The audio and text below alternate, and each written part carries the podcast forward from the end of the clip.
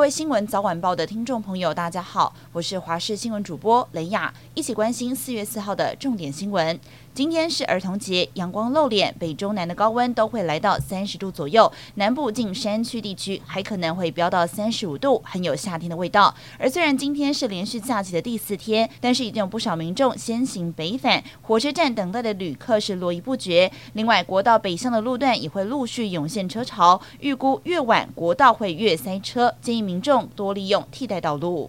总统蔡英文出访友邦，回程时过境美国，将跟众议院议长麦卡锡见面。虽然美国白宫持续淡化蔡总统过境美国的政治色彩，但中国外交部反应还是相当激烈。中国外交部声明将采取坚定措施，维护自己的主权和领土完整。而麦卡锡办公室则宣布，将在台湾时间六号凌晨在雷根图书馆与蔡总统见面。总统府秘书长张敦涵也引用了雷根名言，强调跟民主国家交流。都是台湾人的权利，中国没有智慧余地。日月潭水位持续下降，位在水社涵碧步道旁的船只备用浮排和码头已经出现了大约七公尺的落差。但因为备用浮排并没有引桥，船家要下班必须攀爬栏杆还有绳索上岸，一整天至少要攀爬两到三趟。之前就有人没有抓好，还从栏杆上跌下来受伤。虽然备用浮桥只提供船家来进出，并不会让游客来使用，但船家透露，日月潭水位下降可能变成常态，希望管理单单位搭建引桥，让他们工作时不用再冒险攀爬。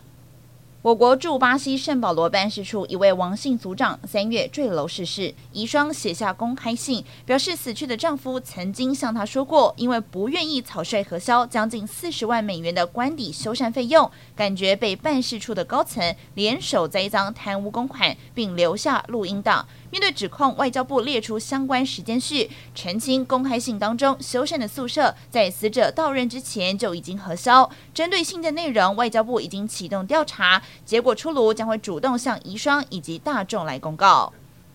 国际消息：美国国家广播公司报道，有美国高阶官员指出，今年二月初飞越美国领空的中国间谍气球有能力把搜集到的情资及时传回北京。幸好拜登政府极力阻挡，并且击落，才没有让美国军事基地的敏感情资外泄。不过五角大校回应，目前还无法证实这项消息，也无法证实中国间谍气球有能力把情报及时传回北京的说法。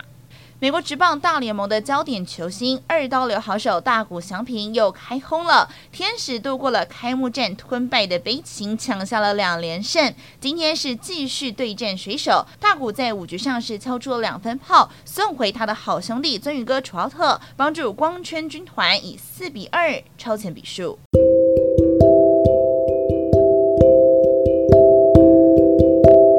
以上就是这节重点新闻，感谢您的收听，们再会。